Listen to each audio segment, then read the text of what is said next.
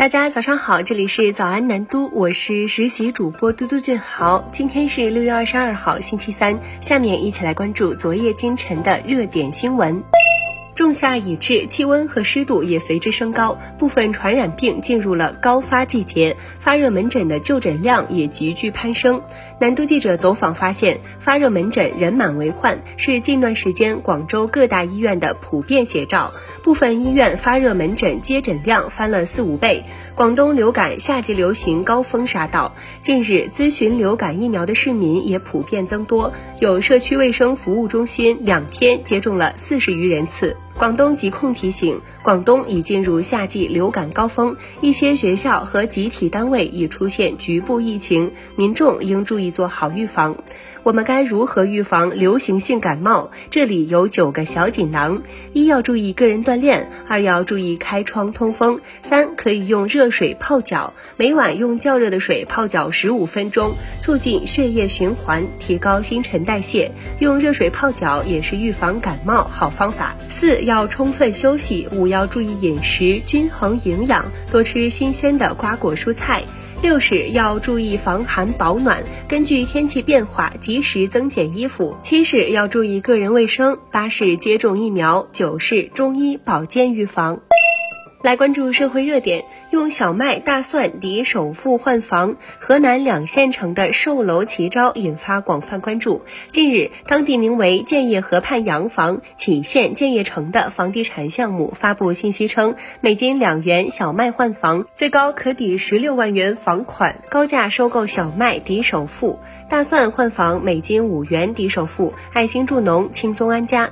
六月二十一号，上述两个项目工作人员向南都记者证。实活动属实，其中一个楼盘销售人员称，自推出大蒜换房活动后，很多人打电话，已经成交了将近四十套。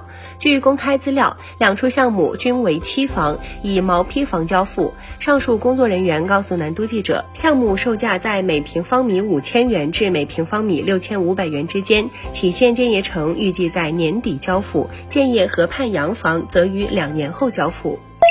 近日，伤情鉴定分级的话题引发广泛关注。六月二十一号，上海全点律师事务所主任邓学平律师告诉南都记者，伤情鉴定是由法医根据相应的标准来进行认定的，与人的直观感受有所区别。在具备其他法定要件的情况下，致一人以上轻伤或者两人以上轻微伤的，可构成寻衅滋事罪；致人轻伤以上，可构成故意伤害罪。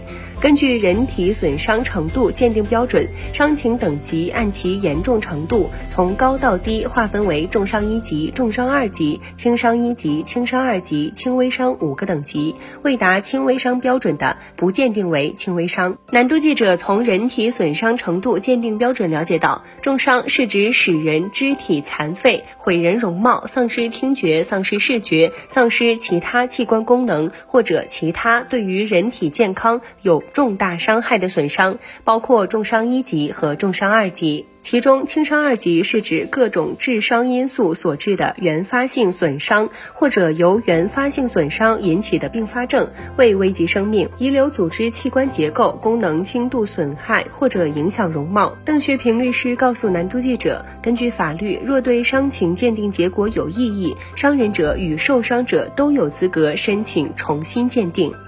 成都皮皮鲁牌猪皮肉商标侵犯郑渊洁知识产权一事再有新进展。六月二十一号，郑渊洁告诉南都记者，他于二十号接到来自国家知识产权局的行政裁定书，正式裁定第七百一十九万七千三百二十八号皮皮鲁牌猪皮肉商标无效。至此，郑渊洁对该商标的维权宣告成功。同日，成都市市场监督管理局告诉南都记者，已依法责令此前使用皮皮鲁商标。售卖猪皮肉的成都汇成食品有限公司停止生产销售该产品，并集中销毁报废剩余包装材料。来关注商业新闻，大学生学习软件超星学习通数据库信息疑似泄露的消息近日引发热议。消息称，泄露的数据包含学校组织名、姓名、手机号、学号、工号、性别、邮箱等，达一亿七千二百七十三万条。六月二十一号下午，学习通回应表示，网上传言密码泄露是不实消息，已向公安机关报案。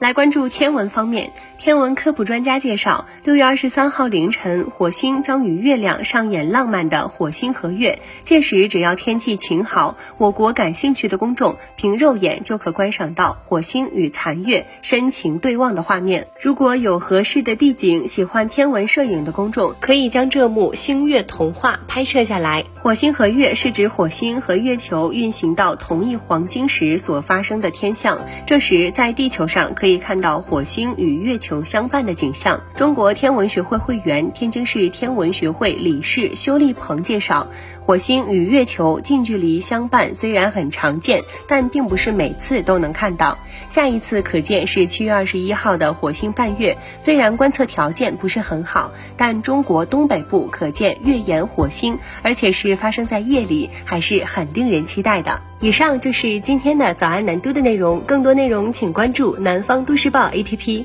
本节目由南方都市报出品。